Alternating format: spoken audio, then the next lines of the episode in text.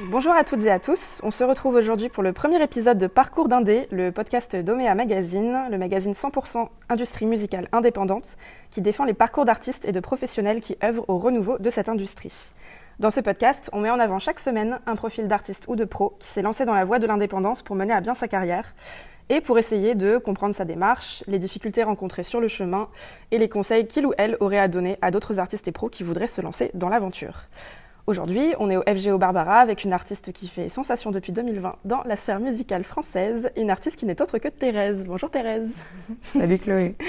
On se voit aujourd'hui du coup dans le cadre des Girafes, un événement organisé par le réseau des musiques actuelles de Paris, qui fait figure de proue euh, dans les événements pro de l'industrie musicale, puisque chaque année depuis 12 ans, divers intervenants et intervenantes se retrouvent autour de conférences, ateliers, tables rondes pour aborder des sujets qui permettent aux artistes comme aux pros d'en apprendre plus sur les rouages de cette industrie.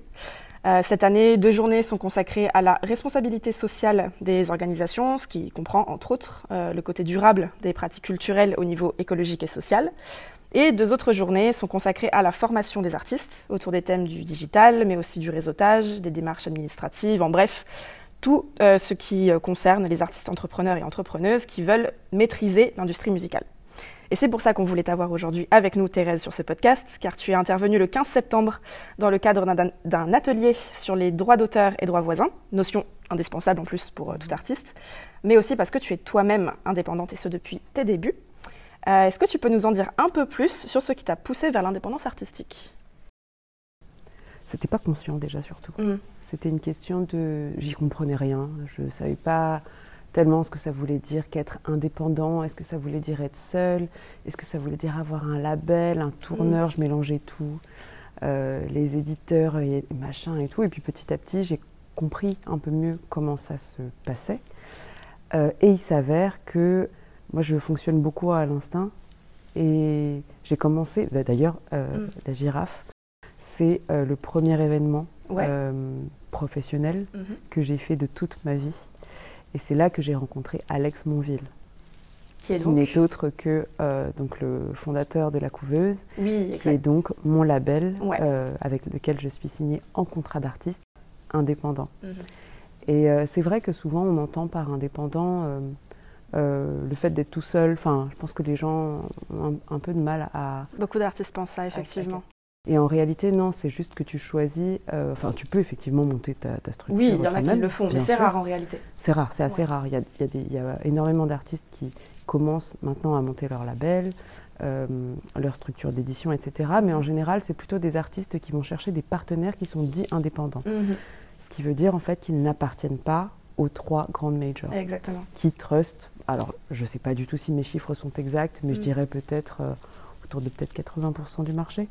Je pense que J'ai pas les chiffres non plus, ce serait intéressant de les euh, avoir, mais euh, en tout cas pour ceux qui nous écoutent et qui savent pas, les trois majors c'est Universal, Warner et Sony. Voilà. Euh, en tout cas en France, après pour, pour le reste du monde, ça se découpe parfois différemment. Exactement. Et en fait, à l'intérieur de ces trois majors, ce que les gens ne savent pas non plus, c'est qu'il y a plein de sous-labels qui appartiennent aussi à ces grosses maisons. Mhm. C'est comme, euh, je dis n'importe quoi, euh, désolé de citer des marques comme ça, mais mhm. c'est comme euh, Lancôme qui appartient à L'Oréal, etc. etc. Voilà. Donc en fait, tu as plein de sous-marques dans les grosses marques. Mhm. Et en fait, du coup, as, parfois, tu as l'impression que des artistes sont dans des petits labels, alors qu'en fait, ils sont dans une sous-marque d'un énorme label. C'est ça. Et il y a de plus en plus de subtilité d'ailleurs, parce que parfois tu as des labels indés qui vont être distribués, donc diffusés sur les plateformes et dans les, euh, euh, dans les bacs, comme on disait à l'époque, mm. euh, par justement des majors. Donc il y a des subtilités, il y a des nuances qui se créent en plus. Ça. Et ça rend du coup les choses encore plus difficiles à naviguer pour les artistes. D'où aussi l'envie de faire ce podcast pour expliquer un peu mieux mm, mm. comment, comment les choses fonctionnent. Euh, toi, tu évoquais du coup que tu es en contrat d'artiste indépendant avec un label qui s'appelle La Couveuse. C'est ça. Tu peux expliquer rapidement les subtilités de, ça? Parce que les contrats, c'est quelque chose aussi qui, qui est vite très délicat. Alors en fait, euh, euh, je vais vous expliquer un peu comment je suis structurée. Donc j'ai le label avec lequel je suis signée en contrat d'artiste qui s'appelle La Couveuse, qui est un label indé. Je suis signée aussi avec Chancy Publishing, qui est une maison d'édition indépendante. je suis signée à date aujourd'hui avec le label X-Ray. C'est un label en licence, donc qui va compléter le travail du, label euh, euh, en contrat d'artiste mhm. et qui est aussi euh, coéditeur. Mhm. Donc c'est une, une, imbrication un peu, voilà, enfin c'est tout un puzzle à, à trouver, à créer soi-même. je travaille avec Wart, qui est un booker indépendant. Et je travaille aussi avec des attachés de presse qui s'appellent Ephelid, mhm. voilà, qui sont aussi, c'est aussi une maison indépendante. Mhm. donc voilà, donc tout, tout cet écosystème là qui gravite autour du projet, ce sont des gens que j'ai rencontrés et en fait quelque part pour répondre un peu à ta première question, mhm. euh, je les ai rencontrés, j'ai rencontré plein plein de gens. J'ai pas fait exprès de, euh, de travailler qu'avec des personnes mhm. indépendantes, c'est juste que je me suis bien entendue avec ces personnes-là. Mhm. Et comme je te le disais un peu euh, plus tôt, comme je travaille beaucoup à l'instinct et que je choisis mes partenaires à l'instinct, bah, la vie a fait que c'était que des indépendants. Donc, à travers cette, euh, cette expérience-là, j'ai quand même compris plein de choses par rapport à l'indépendance versus, euh, versus euh, bah, les majors. C'est qu'on n'a peut-être pas la même vision de l'industrie, mm, on n'y recherche pas nécessairement la même chose. Mm. voilà, c'est pas, il n'y a pas de jugement de valeur, il mm. faut juste savoir où se positionner. Quoi. Ouais, ça. Et grosso modo, le label en contrat d'artiste, par rapport à mon projet, c'est un producteur au sens où il produit euh, financièrement le disque. C'est tout. C'est-à-dire que euh, il trouve euh, les subventions ou il avance ses fonds propres. Enfin, ça, c'est mm. chaque label fait comme il veut. Mais pour que je puisse aller en studio, enregistrer mes mm. chansons et ensuite payer bah, le mec qui va faire les prods ou la réal, mm. le mix, le mastering, jusqu'au jusqu'à la gravure en gros sur le CD. Ouais, c'est ça. Parce que c'est ça le rôle d'un producteur en réalité. C'est même dans la loi, si on, si on, prend, euh, si on prend la loi pour, euh, pour exemple, mm. euh, c'est celui qui finance en réalité. Et donc c'est ça être producteur. Et c'est pour ça que beaucoup d'artistes indés sont aujourd'hui leurs propres producteurs ou leurs propres productrices. Exactement. Et c'est à distinguer de, du contrat de licence de toute façon, ça, c'est des choses qu'on reverra dans les deux podcasts suivants parce que mm-hmm. euh, euh, on interviewera quelqu'un qui a monté un label et quelqu'un qui a monté une société d'édition. Et qui expliquera ça bien mieux que moi. Et c'est pour ça qu'on va pas s'étaler dessus aujourd'hui, mais c'est important quand même de, revenir dessus. C'est vrai que la subtilité entre le contrat d'artiste et le contrat de licence, c'est à quel point euh, l'artiste délègue aussi cette notion de financement. Exactement en contrat de licence, c'est l'artiste qui prend tout à sa charge au niveau, de, au niveau de l'artistique et qui délègue la partie normalement, en tout cas, communication, distribution. Exactement. Et en fait, le contrat de licence avec X-Ray, bah, mhm. c'est X-Ray va s'occuper effectivement du reste, c'est-à-dire de la distribution, mm. avec Alterca Distribution, c'est avec, avec, eux qu'on bosse. Mm. Qui est un distributeur euh, indépendant. qui est aussi un distributeur indépendant. Jusqu'au bout. je vous jure, je ne le fais pas exprès. Euh, et, et, en fait, ils s'occupent effectivement de, de m'aider à piloter tout le marketing et la communication. Donc, c'est eux qui amènent le budget pour que je puisse, je ne sais pas moi, produire des clips, mm-hmm. faire des photos de presse. Euh, travailler avec euh, justement, mm. euh, les RP. Euh, et en fait, en plus de, de, X-Ray, alors tout le monde n'est pas structuré comme ça, mais moi, Chancy Publishing investit aussi. Donc en fait, c'est pour ça qu'ils se partagent les éditions. C'est parce que Chancy investit aussi dans les mêmes outils. Et donc, donc voilà, donc du coup, forcément, ils se partagent les éditions derrière. Quoi. Et ça, c'est un micmac qui est propre à mon projet. C'est pas du tout quelque chose d'obligatoire. En fait, l'avantage, quelque part, quand tu es indépendant, et même peu importe ton projet, mais c'est plus facile avec des indés, c'est de pouvoir créer ta tambouille. Oui, mais ça met du temps. C'est vrai qu'il y en a qui ont des structures qui sont beaucoup plus, euh, beaucoup plus simples en termes d'organisation, qui ont leur asso ou leur société et qui délèguent parfois en licence à un label mm. euh, plus gros pour avoir une plus grosse force de frappe ou pour travailler avec un roster d'artistes différents, euh, qui vont déléguer justement bah, une, partie de, une, partie de cette force de frappe à, mm. un autre label. Et toi, pour le coup, c'est beaucoup plus. Euh, ouais. Tu as beaucoup plus d'acteurs autour de toi. Et euh, du coup, qu'est-ce qui était. Parce que c'est difficile, en réalité, de comprendre en plus tout ça, les mécaniques entre ce que fait un booker, ce que fait un éditeur, etc. Euh, je parle au masculin, mais c'est pas volontaire. voilà, juste, je, tiens à le préciser. parce que c'est vrai que la, la voie de l'indépendance s'attend de plus en plus d'artistes, en réalité. C'est très en vogue et notamment, le rap et les musiques urbaines ont vachement popularisé ça. Lumpal l'a popularisé, PNL l'ont popularisé aussi. Mm, mm, mm. Euh, et pour cause, c'est devenu possible de s'autoproduire, euh, notamment au niveau euh, production musicale pure. Et le rôle du label reste important quand même aujourd'hui. Qu'est-ce que tu considères de plus difficile aujourd'hui dans le métier d'artiste entrepreneur? La réponse est tellement immédiate pour moi, c'est vraiment trouver du temps pour créer. Ouais, ok. c'est vraiment le plus dur. Je trouve que, en fait, comme le travail est infini, en fait, on, a tout, on est tout le temps à cette, on a cette espèce de FOMO professionnel mhm. où on a toujours le sentiment de devoir aller chercher des, des opportunités ailleurs. et du coup d'être présent sur les événements, sur des concerts, de réseauter, de faire de la com sur les réseaux sociaux, etc. etc. Et en fait, tout ce temps qu'on consacre à faire autre chose, c'est du temps qu'on ne consacre pas à faire de la musique. Mhm. Et aujourd'hui, j'estime avoir la chance justement d'être suffisamment entourée pour pouvoir déléguer certaines partie des, trucs, soit que j'aime pas faire, soit qui sont pas de mon expertise, soit juste qui me font gagner du temps, mhm. pour pouvoir me consacrer, mais ne serait-ce que deux fois par an, c'est pas énorme du tout, mhm. mais d'avoir des plages d'une semaine ou deux pour pouvoir aller créer. Parce qu'en fait, si je ne prends pas ce temps, malheureusement, dans mon quotidien, je suis très vite aspirée par. Euh, bah, par toutes les urgences. Ah, mais euh, il y a telle interview qui tombe. Ah, c'est une trop bonne opportunité, il faut mhm. la prendre. Euh, euh, ah là on, te propose de faire ton premier DJ set pour une marque, c'est de l'argent pour le projet, euh, faut le prendre, etc. Et puis je te parle même pas des aléas de la vie, euh, ah, bah, de ta mère qui est malade, de je sais pas quoi d'autre, peu importe tes amis qui vont pas bien ou, ou que sais-je, tu vois, des ruptures amoureuses. La santé, tout ce que tu veux. Exactement. Donc, donc du coup, tu es vite aspiré. Et, et, voilà, mais je me rends compte aussi que c'est une discipline vraiment personnelle de, de, de, comment dire, de prendre du temps pour créer. Mhm. Parce que tu peux être entouré des meilleures personnes, des plus compétentes et tout, il y a quelque chose qui se passe dans la tête. Moi, je me suis rendu compte à quel point euh, j'étais contrôle fric et qu'il fallait que j'apprenne à lâcher.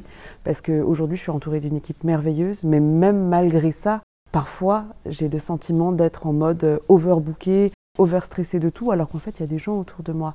Et euh, je pense que c'est l'avantage euh, le plus et à la fois l'écueil des artistes indépendants qui ont eu l'habitude de faire, c'est qu'ils n'ont pas peur de, se retrousser les manches et de mettre les mains dans le cambouis et de bosser jusqu'à 2h du mat tous les soirs, ce qui n'est pas sain. Euh, on en parlera peut-être dans un prochain épisode, quelque part. oui, mais, ce serait intéressant d'en parler en tout cas, c'est vrai. La santé mentale, bah c'est important. Mais euh, à la fois de se dire, bah en fait, stop là. Enfin, ce métier doit rester un métier sur le long terme, ça doit rester donc quelque chose de où on met beaucoup de, travail et d'efforts, mais où on se préserve, et aussi apprendre à faire confiance. Euh, et avant tout à soi-même, parce que se faire confiance à soi, ça permet de faire confiance aux autres. Aussi, ouais. Et parce qu'une fois que tu as bien donné ta vision et que tu as bien défini le truc, il n'y a pas de raison, les gens ne sont pas débiles, mm. euh, ils vont comprendre. Et puis au pire, il y a des erreurs qui sont faites, on a juste, il n'y a pas mort d'homme, quoi. Ouais, bien sûr. Mais ouais, c'est ça le plus dur, trouver du temps pour créer. Non, c'est vrai. Mais c'est ce que je dis souvent aux artistes avec, euh, avec qui je travaille, parce qu'en parallèle de Omea, j'ai monté une agence de service aux artistes qui s'appelle Proxima Centauri. Mm. Et euh, c'est ce que je leur dis toujours, en fait, votre métier premier, euh, c'est de créer, en fait, c'est de faire de la musique. Et oui, au début, vous aurez beaucoup de casquettes à, euh, endosser mm. et à accumuler. Mm, mm. Mais petit à petit, euh, il faut savoir trouver les opportunités en rencontrant des gens, en discutant avec des personnes sur Instagram, parce que les réseaux sociaux, en plus, euh, ont quand même facilité beaucoup les choses.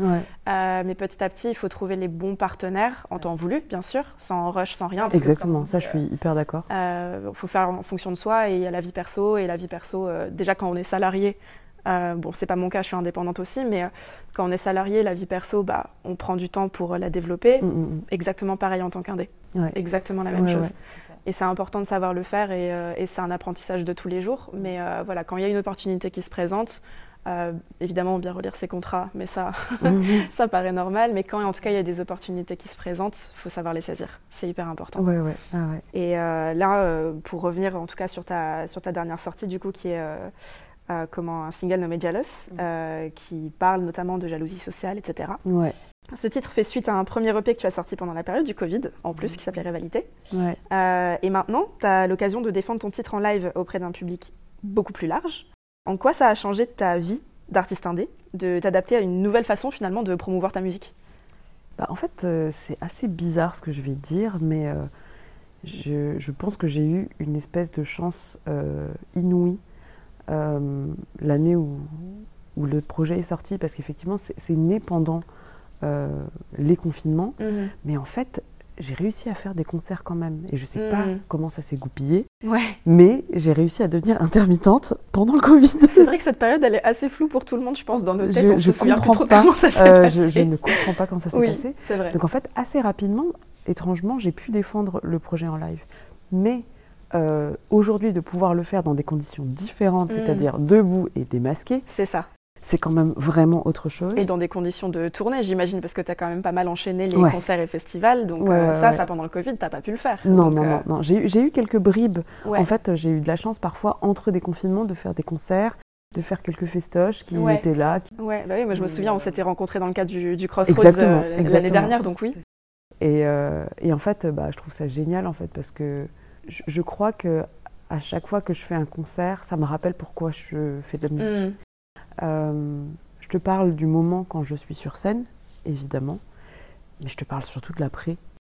En fait, moi, ce que j'adore, je crois que je fais ce métier pour rencontrer des gens.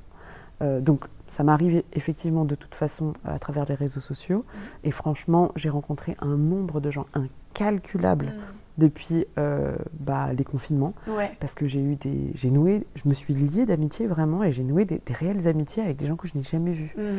Euh, avec lesquels j'ai des discussions super profondes qui suivent mon moral, ma vie au quotidien et mm. vice-versa quand c'est possible pour moi, parce que pas le faire avec tout le monde mais, euh, mais c'est réel. Et là, le fait de pouvoir même après, il y, a des gens que j'ai rencontrés après cette, mm. euh, ces, amitiés virtuelles que j'ai rencontrées en vrai. Mm. Euh, si tu m'entends, je pense à Geoffrey, je pense à Sacha que je vais voir bientôt, qui me suit quotidiennement vraiment depuis, depuis un an. Mm. Et là, je vais à Saint-Malo et je vais la voir. Je pense à Nora que j'ai rencontrée au Sioux et qui est venu à Paris exprès pour m'interviewer pour le journal de son école mm. en première. C'est trop mignon. Et, en fait, ce que j'adore, c'est ça, c'est de, de, descendre de scène et d'essayer de comprendre comment les gens ont reçu le message. Au-delà de, du gros son, etc. Oui, oui, bien sûr. Euh, des lumières, euh, de mes slips à paillettes. euh, voilà, j'aime comprendre euh, à travers les différents publics, que ce soit un public de festival féministe, comment dire, antiraciste, mm. jusqu'à un festival à rien à voir de village au fin fond de la France, ils ont probablement très très peu vu d'Asiates de leur vie. Mm. Et donc tu arrives avec tout ton bagage, ton sac à dos de Dora l'exploratrice, là, plein, chargé de trucs qui sont urbains, qui sont très parisiens, qui sont. Enfin, et tu leur déverses ça à la tronche, mm. comment ils l'ont pris? Est-ce qu'ils comprennent? Est-ce qu'ils comprennent pas? On en discute après. Et ça, je trouve que c'est un peu fou, en mm. fait. Je fais de la musique pour ça, en fait, être une sorte de, pont et de faire tomber euh, des stéréotypes des deux côtés, même, même du mien. Enfin, tu mm. vois, genre. Euh, donc, ouais, je, trouve ça trop bien de pouvoir euh, voir les gens en vrai. Et je crois qu'en fait, le projet Thérèse convertit. C'est un, terme un peu, un peu commercial et marketing, hein, mais convertit le plus en, en, live parce que je, je, crois que ma musique nécessite euh, enfin, elle peut s'écouter comme ça, évidemment, mais je pense que quand elle est augmentée dans certains contextes, quand je peux expliquer les choses, le pourquoi du comment. Quand tu peux discuter avec ton public et exactement, les chansons. Je pense qu'il y, a une réelle valeur ajoutée et que mm. les gens en sortent euh, plus proches. Euh, comprennent mieux ce qui se passe. C'est pas juste un beat, c'est pas juste des mélodies, mm. etc. C'est ça plus quelque chose de politique derrière. Et du coup, il y a une forme d'adhésion ou de rejet d'ailleurs qui peut se faire, mais en tout cas quelque chose qui, tend vers moins d'indifférence, mm. euh, moins de neutralité. Et je pense que c'est quelque chose qui me plaît. C'est intéressant ce que tu dis parce que c'est vrai qu'on conseille souvent euh, aux artistes de vraiment se présenter au niveau digital mm. sur les réseaux sociaux, que ce soit euh, dépendant des plateformes que les artistes occupent sur TikTok, sur Instagram et tout ça. Et moi, je te suis du coup depuis plus d'un an maintenant, ça commence à faire, le temps passe vite. Euh, et du coup, je te vois évoluer sur les réseaux sociaux, partager euh, euh, ton quotidien, tes résidences, l'enregistrement de tes EP, etc. tu es très active, sur, notamment sur Instagram. Tu as quand même une communauté de plus de 12 000 personnes aujourd'hui qui, te, qui te suit. Et tu es très réactive quand les gens répondent à tes stories. Puis même, tu organises des sondages, etc. Et donc c'est intéressant ce que tu dis par rapport au live. Tu sens une vraie différence entre comment la connexion que tu peux avoir avec des gens en ligne et la connexion que tu peux avoir avec un public entier en live, parce que quand tu fais un concert, tu es face à une foule, mm, mm. Euh, comment, euh, une foule de personnes, de gens anonymes. Tandis que quand euh, tu postes des, choses sur les réseaux sociaux, tu as des profils qui s'affichent dans tes commentaires, tu as des noms qui s'affichent dans tes DM. c'est quoi finalement la différence et pourquoi c'est plus important, enfin, ou en tout cas pourquoi c'est plus profond pour toi de partager l'expérience en live? Alors, je ne sais pas si c'est plus profond ou plus important, je ne mm. saurais pas dire. je pense que c'est très différent, mais que en live, euh, on se permet, et je, leur permets, euh, de me voir dans ma globalité pendant une heure. Mm. Ce qui n'est pas le cas sur les réseaux sociaux. Mm. Qu'on le veuille ou non, même si euh, j'essaie d'être la plus authentique possible mm. parce que je suis comme ça. Et c'est bien que tu dises ce terme parce que c'est vrai que c'est un terme qui revient beaucoup, l'authenticité. Oui. Et qu'il faut de toute façon démocratiser, il faut que les artistes soient authentiques, il ne faut pas du tout se, conformer à un moule. Mais le fait qu'il y ait malgré tout un filtre bah oui. sur les réseaux. Bah oui, tu dis ce que tu veux quand tu le veux et il n'y a pas de place quelque part à l'accident. Si, mm. Moi, je suis le genre peut-être de personne à laisser des, des, des, conneries que je dis ou à moins maîtriser, etc. Mais c'est mm. toujours un peu maîtrisé. Euh, le moment que tu choisis pour faire ta story, etc., c'est quand tu te sens euh, comme ci ou comme ça. Mm. Euh, là, quand tu es sur scène, en fait, tu es sur scène pendant une heure. Donc, même si, entre guillemets, tu joues un personnage de scène, tu es là physiquement. C'est-à-dire que si ça te gratte le cul, tu te grattes le cul, tout le monde le voit. Si ça te. J'en sais rien. Si, si tu t'étouffes en chantant, tout le monde le voit. Mm-hmm. C'est du live, en fait. Tu es là et en fait, tu dois faire avec le présent mm-hmm. et avec les gens qui sont là et qui te regardent et que tu connais pas. Et je trouve que c'est. Qu'est-ce qu'il y a de plus vrai, en fait, que de se mettre en danger à ce point? Enfin, tu mm-hmm. vois? Oui, parce que c'est vrai qu'une story, en plus, tu peux la réenregistrer mille euh, fois. tu peux te remaquiller si tu trouves que je sais pas quoi. Tu peux... Là, euh, enfin, moi, j'ai eu des, plein de. Enfin, je peux raconter mille, euh, euh, anecdote euh, un peu concon, tu vois, qui m'arrive sur scène. Mm. Le chat dans la gorge. Mm. Euh, bah, là, ça n'a rien à voir avec le projet Thérèse, mais une fois, j'étais, quand j'étais étudiante, mm. je suis montée sur scène après être sortie des toilettes et en fait, j'avais ma, jupe que j'avais mal remise, elle était dans mon collant. Et en fait, tout le monde voyait mon cul, j'étais en string, tu vois, je suis montée sur scène comme ça. Comment tu rattrapes ça? Comment, comment? C'est vrai que ça, tu ne verras jamais ça sur Instagram. Jamais. aussi authentique que tu ou alors c'est monté, ou alors c'est monté. Mais je veux dire, c'est créé pour euh, pour susciter une réaction. Mais là, c'était pas du tout fait exprès. Et, et, comment l'humanité, dans les deux sens, réagit aux choses? Enfin, et je trouve que c'est ça, c'est l'inconnu en fait, je mm. pense. Euh, la non-maîtrise, la non-possibilité de maîtriser tout le monde à l'instant T, qui, mm. voilà, si, si euh, les gens se mettent à applaudir, ça m'est arrivé par exemple à un concert où les gens ont applaudi pendant super longtemps. Mm. Et, genre, je ne savais plus où me mettre. Et, tu sais, genre, c'est cool, mais, mais en fait, t'es pas préparé non plus à... Je te parle pas que des catastrophes, je te parle aussi des trucs géniaux qui se passent. Bien sûr. Des fois, tu es trop ému. Enfin, je me mm. souviens aussi en Corse, euh, là je parlais d'un concert à Lorient, mais en Corse, c'était mon anniversaire. Ils se sont mis à chanter, sortir des, des, briquets pour que je souffle dessus. Enfin, c'était nimp, Et, juste avant, j'avais fait tomber l'ordinateur d'Adam parce que j'avais dansé. Mm. La musique s'arrête, tu fais quoi? Enfin, genre, tu vois? et, euh, En fait, j'adore ces moments-là, de mm. la, beauté de l'accident de la vie, quoi. tu vois, le truc qui n'est pas prévu. Et, ça, c'est, je, crois que c'est quelque chose qui me touche énormément. Et je pense que c'est pour ça aussi que je fais du live. Enfin, et en plus, le truc, c'est que alors, sur Instagram, tu peux aussi toucher plein de gens que tu ne connais pas. Mhm. Mais euh, en général, Instagram est dicté par un algorithme et donc les choses se font par affinité tout de même. Hashtag, tu suis des gens qui suivent des gens qui suivent des gens et donc quelque part, tu te retrouves un peu avec une espèce de consanguinité euh, d'idées. Plus ou moins. Oui, il y a des affinités. Tu vois ce que je veux dire? Il y a des affinités, voilà. Donc c'est plus ou moins grand, euh, et c'est plus ou moins grave d'ailleurs, parce que des fois c'est trop bien d'être en safe place et des fois on tourne un peu en rond, je trouve. Mais euh, l'avantage d'un concert et d'un festival, par exemple, c'est que le mec, justement, ou la meuf qui est venue voir l'homme pâle, eh ben, elle va te voir. Euh, la personne qui est venue voir, j'en sais rien, Parcells, mhm. ou un rappeur, ou une autre chanteuse féministe, ou un groupe de rock qui n'a rien à voir, va aussi potentiellement tomber sur toi. Et du coup, du coup, je trouve que ça, c'est un peu magique. Ça crée des connexions un peu inattendues avec bah euh, des communautés que tu toucherais pas forcément via Instagram, effectivement. Exactement, exactement. Tu as quelque chose de, peut-être. Euh, bon, alors, ok, c'est des gens qui aiment la musique. Oui, ça effectivement, c'est pas, pas un mec euh, qui est. tu vas pas, tu vas pas chercher un mec à un, concours d'échecs ou. ce qui n'empêche qu'il pourrait aussi aimer les échecs, je n'ai rien contre vous. Hein. mais ce que je veux dire, c'est que voilà, le, seul dénominateur commun sûr que, que, que, qu'il y a dans un festival ou dans un concert, c'est que la personne aime la musique. C'est est curieuse de ça, c'est tout. Et je trouve ça cool. Euh, Effectivement. Et je trouve ça cool aussi de se confronter. Enfin, aux gens qui, euh, peut-être, tu vas voir quelqu'un dans le public, je sais pas, qui bouge pas, qui te mm. regarde bizarrement parce que. Et ça, c'est des choses qu'on voit en plus. Bah, tu vois tout, en fait. Enfin, on fait genre on voit pas, on fait genre on regarde la ligne d'horizon et tout. mais des fois, la lumière, bon, tu vois peut-être pas tout le monde, mais je veux dire. Le euh, premier rang, tu le vois. Les dix premiers rangs, tu les vois en vrai. Et euh, tu vois des gens qui s'enjaillent et c'est trop bien. Et la mm. plupart du temps, euh, les gens sont plutôt cool en concert. Parce que les gens qui viennent en concert ont plutôt envie de s'amuser, sont dans un certain mood. Bien sûr.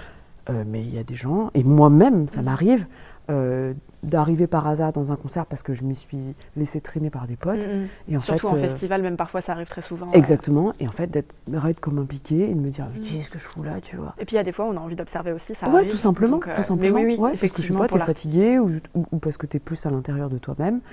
Euh, et, et, ça, faut dealer avec ça. Je trouve que c'est un, un, très très bon apprentissage justement de l'acceptation de l'image que tu renvoies. Alors, est-ce que la personne, elle bouge plus parce que c'est nul ce que je fais Est-ce que je l'accepte? Est-ce que ça me mm. déstabilise quand je chante ou pas? Et je trouve que c'est beaucoup plus euh, fort quelque part que ce qui se passe sur les réseaux. Bon, des fois, tu as des haters, mais tu as le temps de crier chez toi, taper dans un coussin. Et le euh, hater, si tu veux, tu le bloques. S'il est vraiment, Exactement. il ou elle est vraiment relou, tu bloques. Alors que s'il y a quelqu'un qui te crie ching chong dans la salle alors que tu es en train de chanter, qu'est-ce que tu fais? Moi j'ai une copine, elle, elle, elle, elle, chantait dans un, village, elle s'est reçue une, poupée noire alors qu'elle était en train de jouer, elle est noire, je ne citerai pas son nom, mais elle, s'est reçue ça en jouant. Comment tu réagis La violence du truc, c'est hyper violent. Mais on pleurait de rire en en parlant tellement c'est violent. Enfin, tu sais, le mécanisme de défense. Oui, bien sûr. Et, le nerveux, quoi. ouais. Et, comment, comment tu fais face à ça, en fait? Qu'est-ce que tu dis? Qu'est-ce que. Ouais, ça, ça existe. Donc il y, a de tout en fait. C'est bien de le rappeler, aussi inconfortable que ce soit, c'est bien de le rappeler. Bah ça existe encore. Ça existe encore. Et du coup, bah, euh, bah mais c'est les aléas de la vie. Enfin, je veux dire. Euh, euh, et la chance qu'on a quand on est sur scène, c'est qu'il y a quand même une forme, même si tu peux te faire agresser mhm. ou recevoir beaucoup d'amour, etc., il y a une forme de protection parce que tu es un peu plus isolé. Donc ça te permet aussi euh, d'avoir cette distance, de respirer un bon coup, de dire qu'est-ce que je fais, qu'est-ce que je dis? Est-ce que je réponds? Est-ce que je réponds pas? Est-ce que je réponds après? Est-ce que je réponds deux chansons plus tard avec une certaine répartie? Est-ce que je réponds sur les réseaux sociaux plus tard? Tu as, un certain choix que tu as peut-être un peu moins dans la vraie vie, peut-être. Oui. Euh, tu vois, si le, mec t'a craché dessus dans le métro, euh, il est parti, il est parti. Mhm. genre... Mhm, c'est vrai. Donc malgré tout, dans le, tu as, un petit peu de contrôle quand même. Ouais, tu as, une possibilité d'avoir une seconde chance mhm. dans un laps de temps d'une heure, on va dire. Et euh, qu'est-ce que tu en fais? Ouais. Après, ça, c'est une autre question. C'est ça. Et Dernière petite question pour, euh, pour terminer ce, cet épisode. Euh, comment euh, j'aime bien impliquer un petit peu les gens qui nous écoutent et terminer sur une note qui pourrait les, les impliquer un petit peu dans tout ça. Et là, je pense particulièrement aux artistes parce que parce qu'on s'adresse, enfin on adresse en tout cas le sujet de l'indépendance. si tu devais donner un conseil aux artistes qui nous écoutent et qui souhaiteraient justement sauter le pas de l'indépendance ou en tout cas de l'émergence artistique, qui oseraient se lancer, qu'est-ce que tu leur conseillerais en premier lieu? Franchement, apprendre à se connaître je crois qu'il n'y a aucun conseil mm. plus, plus, plus cher que je pourrais moi donner à quelqu'un. Apprends à te connaître, qui tu es, et apprends à te regarder honnêtement dans le miroir. Qu'est-ce, que, qu'est-ce qui est bon chez toi euh, en termes de qualité par rapport au système, j'entends, parce que je ne mm-hmm. suis pas quelqu'un de. Comment dire Je ne suis pas quelqu'un qui dit le bien c'est ça, le mal c'est ça. Mais quelles sont tes qualités vis-à-vis de l'industrie? Quels sont là où les éléments, là où ça pêche. Mhm. Qu'est-ce que tu veux faire? Est-ce que tu veux t'améliorer? Est-ce que tu veux chercher des partenaires qui comblent ça? Euh, Quel est ton objectif? Quelle est honnêtement ton idée de la réussite? Qu'est-ce que ça veut dire? Est-ce que ça veut dire payer ton loyer avec ta mhm. musique? Est-ce que ça veut dire être dans des gros médias? Est-ce que ça veut dire gagner beaucoup d'argent? Qu'est-ce que ça veut dire vraiment de chercher, chercher, chercher qui tu es, comprendre ce que tu veux faire en mhm. fait? Et de là, les réponses, elles vont venir. Après, le reste, entre guillemets, c'est que du travail. Et c'est vraiment pas le pire. Le plus dur, c'est de comprendre qui on est. Mhm. Et, de euh, savoir pourquoi on fait ça, en fait. Exactement.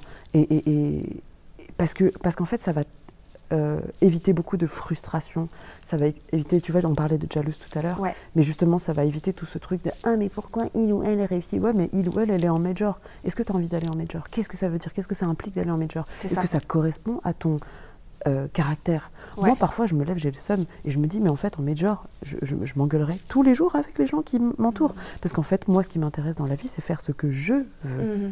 Et que les gens qui travaillent avec moi suivent ma vision. et j'ai l'honnêteté de me le dire, de me dire, mm-hmm. en fait, je pense savoir ce que je veux mener comme type de carrière. Et, je peux me tromper, ça ne veut pas dire que je vais pas me planter, tu vois. Mais, mais euh, j'ai cette conviction qui est très très forte au fond de moi. Et du coup, je me dis, bah, quelque part, qui, entre guillemets, même, ou surtout croit en ce projet, me mhm, suivent. Et qui a envie d'investir euh, dans ce projet parce qu'ils pensent qu'il y a de l'avenir, me suivent. Mhm. Et, c'est ça, en fait. Et, euh, et c'est pour ça que je suis indépendante. Mais euh, j'ai d'autres copines qui sont en major et en mm. fait, elles me disent Meuf, moi, ça fait 10 ans que je galère, j'en ai marre. Mm. Euh, ça fait 10 ans que j'ai un taf à côté alimentaire, que j'ai pas le time de plus rien, machin et tout. Mm. L'argent, ce n'est pas ce qui m'intéresse. Moi, ce que je veux, c'est qu'un maximum de gens écoutent ma musique. Euh, et j'ai la conscience de faire de la musique totalement commerciale que je kiffe. Mm-hmm. Mais go, allez en major. Bien sûr. vous avez moins de tel âge, alors je ne dirais pas un âge en particulier, mais il faut, avoir aussi conscience de sa condition par rapport au mm. système. Ce qui ne veut pas dire que ça ne veut pas dire qu'on acquiesce, ça veut dire simplement qu'on est conscient. Moi, j'ai 36 piges aujourd'hui. Mm-hmm. En vrai, je dis pas que je pourrais pas euh, intéresser des majors, mais il faudrait que je pèse déjà. Mm. Si je pesais en termes de fric, eux, leur objectif, c'est de faire de l'argent, donc il n'y a pas de problème, tu vois. C'est ça aussi, il faut pas l'oublier. Exactement, exactement. Leur objectif, c'est ça. Ils sont pas, ils sont ni gentils ni méchants, ils, veulent faire de l'argent. Mm-hmm. Le business model n'est juste pas le même. C'est tout. tout. Exactement, exactement. Euh, et ce qui ne veut pas dire que euh, ils sont contre défendre telle ou telle valeur. Ça, j'en mettrai pas mon bras à couper. Je, me, je dis juste que si telle ou telle valeur un jour fait beaucoup d'argent, ils iront. C'est tout. Oui, c'est ça. C'est pas la même chose. Non, c'est juste pas le même euh, business model. Exactement, exactement. Et limite, on pourrait presque faire un comparatif euh, parce que l'indépendance, c'est évidemment pas pour tout le monde. Et de la même manière, les, les majors, c'est pas pour tout le monde. Exactement. Euh, mais le, le, parallèle est peut-être un petit peu. Enfin, va paraître tiré par les cheveux, mais en réalité, il l'est pas. c'est comme soit tu es salarié, soit tu es entrepreneur et eh ben c'est pareil, c'est soit tu vas en major et du coup tu es salarié entre guillemets de, de la major, tu produis du contenu pour eux ça. et de la musique pour eux, ou alors tu es indépendant, tu fais tout toi-même, tu montes ton équipe autour de toi de la même manière que tu embaucherais des gens finalement. Exactement. Et tu choisis ton équipe. Et c'est ça aujourd'hui l'indépendance. Oui, carrément, carrément. Et c'est exactement ça. Et du coup, euh, euh, moi aujourd'hui, je suis personne pour dire il faut faire ci ou il faut faire ça. Mhm. je, je, je, dans ma position et dans mon projet, je défends ce que je fais moi, mhm. mais j'ai aucun dogme et je me dis, mais vraiment, euh, go, allez-y. Moi, j'ai vu mm. plein de rappeurs euh, signer des licences parce qu'ils avaient leur propre structure avec des, gros labels. Eux, leur objectif, c'est de faire de la moula à court terme. Mm. Allez-y. Bah oui. Prenez ce qu'il y a à prendre. Euh, il y a des gens, au contraire, ils ont ils ont voulu se sortir de ça. Mm. moi, Booba, je, je, le cite pas mal comme exemple et tout. Mm-hmm. Ben voilà, il, fait, il, fait, il, fait, il, fait, il, fait, il fait ses bails, Bien pas sûr. de problème. Et il y a des gens qui Comme un chef d'entreprise ou une chef d'entreprise, exactement pareil. Et, voilà, donc, euh, mais parce qu'il a les épaules, parce qu'il sait que s'il faut charbonner jusqu'à 4 du tam, il faut. Il le fait. Euh, moi, pareil, et plein d'autres indés pareil. Après, euh, je pense que le plus dur, c'est quand tu es frustré de vouloir quelque chose et de pas. Et là, il faut se poser les bonnes questions. Pourquoi ça pêche?